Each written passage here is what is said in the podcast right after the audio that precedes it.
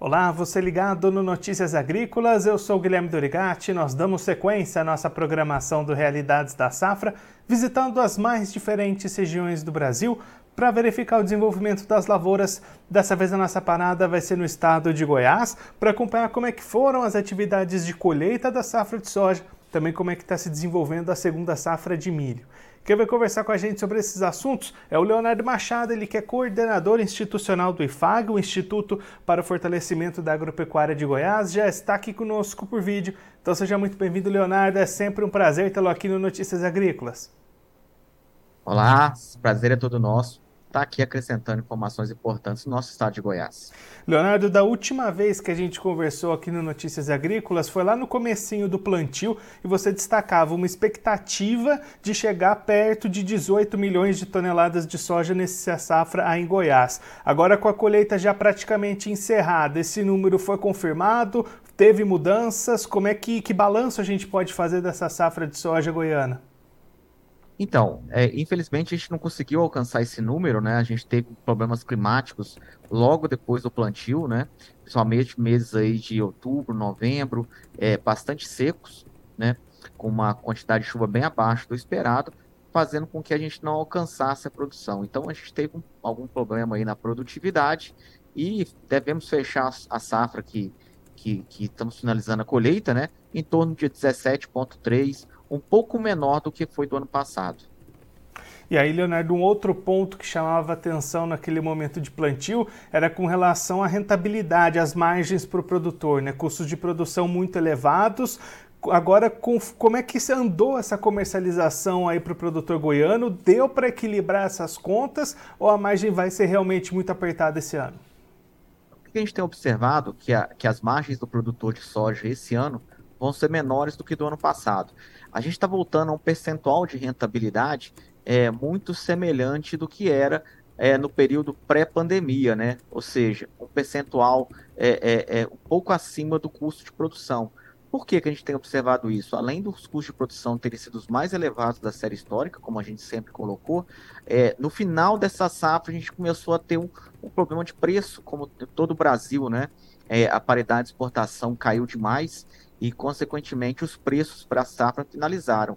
Isso tudo vem ao encontro de um volume de comercialização bem abaixo do que era ocorria nos últimos anos, né?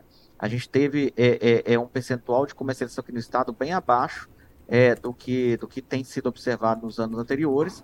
Então, o produtor, é, é, muitos poucos produtores conseguiram pegar os preços mais elevados da safra até o momento, que foram aí no, no, no, final do ano passado, início desse ano, e aí a gente tem uma situação de rentabilidade menor do que o ano passado. E aí, Leonardo, olhando para frente agora, segunda safra de milho, como é que foram as atividades de plantio? Teve atraso significativo nessa semeadura? Então, como a gente teve atraso na, na, na, própria colheita da soja, né?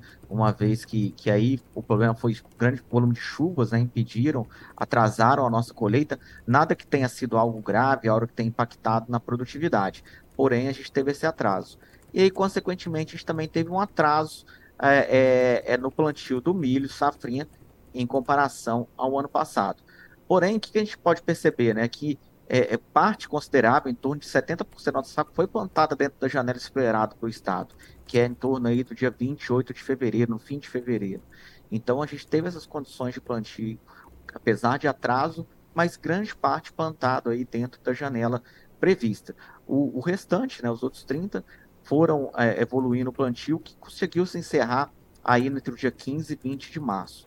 Então, é, é a perspectiva inicialmente para o milho safrinha é boa, né? Devido todo esse crescimento, a gente teve, teve um crescimento diário. Se a produtividade ajudar, a gente pode ter um recorde produtivo aqui no estado. Mas tudo vai depender do clima daqui para frente. E quais que são essas expectativas iniciais de produção para o milho, Leonardo?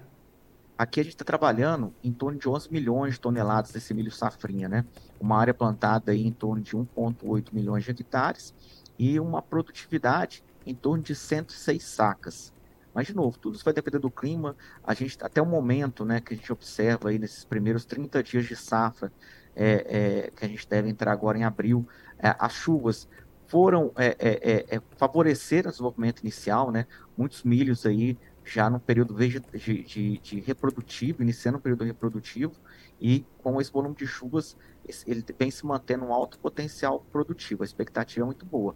Mas, lógico, tudo vai depender agora na relação às chuvas em abril, maio, onde que é fundamental que a gente tenha precipitações para que esses números realmente sejam alcançados.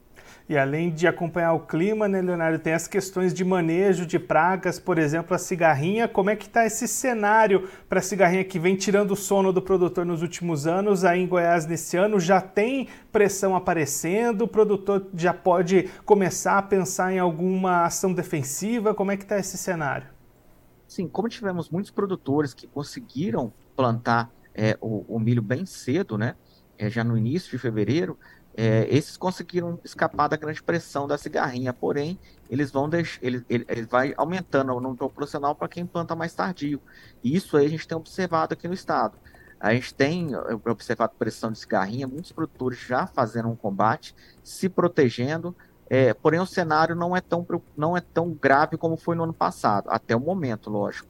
Tudo vai depender daqui para frente. Mas já temos é, é, observado questão de cigarrinha, mas a gente espera que não seja tão agressivo como foi no ano passado, que trouxe grandes é, é, é problemas, grandes perdas produtivas para a nossa região. E aí, Leonardo, para a gente encerrar olhando um pouquinho o mercado, quando a gente fala do milho, situação melhor do que a da soja ou as margens também vão ser apertadas? O preço do milho acompanhou também essa, essa, essa questão da soja, né? A gente tem, tem preços que eles estão caminhando para baixo. Só para você ter uma ideia, hoje o que está sendo pagado aqui no mercado à vista, no mercado balcão no estado, é em torno de 68, 67 reais a saca. Porém, a previsão que está se pagando no futuro para julho, né, é em torno já de 59, 60 reais. Então, é, é, um, é uma situação que preocupa e, junto com os altos custos de produção que foram a, a, a soja, faz com que a nossa rentabilidade seja um pouco mais apertada. E, é, a gente tem aí um estado aí com pouco mais de 30% comercializado, então tem muitas, muito milho para ser vendido ainda. Então, é, nesse momento agora, vai depender muito do produtor fazer sua boa gestão de comercialização para que ele não encontre problemas é, é, é, é de cunho econômico com a sua safra. Leonardo, muito obrigado pela sua participação, por ajudar a gente a entender todo esse cenário das lavouras aí no estado. Se você quiser deixar mais algum recado ou destacar mais algum ponto para quem está acompanhando a gente, pode ficar à vontade. Então, o ponto que a gente faz é isso, né? A, a, a, a gestão no seu custo de produção, a gestão na sua comercialização vai ser essencial agora, né? A gente tem um pouco volume de, de soja comercializado, milho que vai deve entrar aí a partir de julho no mercado e vai ter toda essa questão de armazenagem preocupando também aqui o Estado. Então, é, o momento agora é do produtor ter gestão, gestão na comercialização, gestão no manejo desse estoque, para que ele não tenha maiores problemas é, com a sua safra e que a gente finalize aí o ano 23, 24 da melhor forma possível. Leonardo, mais uma vez, muito obrigado. A gente deixa aqui o convite para você voltar mais vezes, a gente acompanhar como é que vai se desenvolver essa safra de milho em Goiás. Um abraço, até a próxima. Um abraço, até a próxima e uma boa safra para todos. Esse, o Leonardo Machado, ele que é coordenador institucional do IFAG, o Instituto para o Fortalecimento da Agropecuária de Goiás, conversou com a gente para mostrar como é que foi a colheita da safra de soja 22-23 como é que estão as lavouras de milho para a segunda safra de 23. Leonardo destacando que lá em Goiás, colheita praticamente encerrada para soja, e aí diante daquela expectativa inicial de 18 milhões de toneladas produzidas, a safra deve fechar com 17,3 milhões, uma redução na expectativa inicial em função de meses de outubro e novembro com chuva abaixo da média esperada lá no estado goiano, isso prejudicando as produtividades para a soja, que também tem dificuldades no campo da comercialização. O Leonardo destacando os preços recuando lá no estado, os custos de produção para essa safra 22-23 foram os maiores da série histórica acompanhada pelo IFAG, então margens bastante apertadas para o produtor goiano pensando nessa safra de soja 22-23. Já olhando para a sequência, segundo a safra de milho finalizado o plantio, com 70% da área dentro da janela considerada ideal, que se encerrou ali no final do mês de fevereiro, os outros 30% avançando essa janela e agora enfrentando um risco maior para o potencial produtivo dessas áreas. De qualquer forma, a expectativa ainda é bastante positiva. Leonardo destacando um clima positivo nesses 30 primeiros dias de safra e é preciso manter essas boas condições nos próximos dois meses para garantir um potencial produtivo elevado. A expectativa do IFAG é da maior produção histórica de milho segunda safra esse ano lá em Goiás. Claro, se esse clima continuar contribuindo para o produtor, que também deve encontrar margens apertadas para o milho nesse ano de 2023, um ano de margens apertadas para o produtor, tanto na soja quanto no milho. Agora eu vou ficando por aqui, mas você aproveite para se inscrever no canal do Notícias Agrícolas no YouTube. Por lá você pode acompanhar os nossos vídeos, as nossas entrevistas. Também deixe o seu like, mande a sua pergunta, o seu comentário, interaja conosco e com a nossa programação. Você também pode clicar no sininho, assim você ativa as notificações e fica sabendo de todas as novidades do Notícias Agrícolas. Eu vou ficando por aqui, mas a nossa programação volta daqui a pouquinho. Então continue ligado.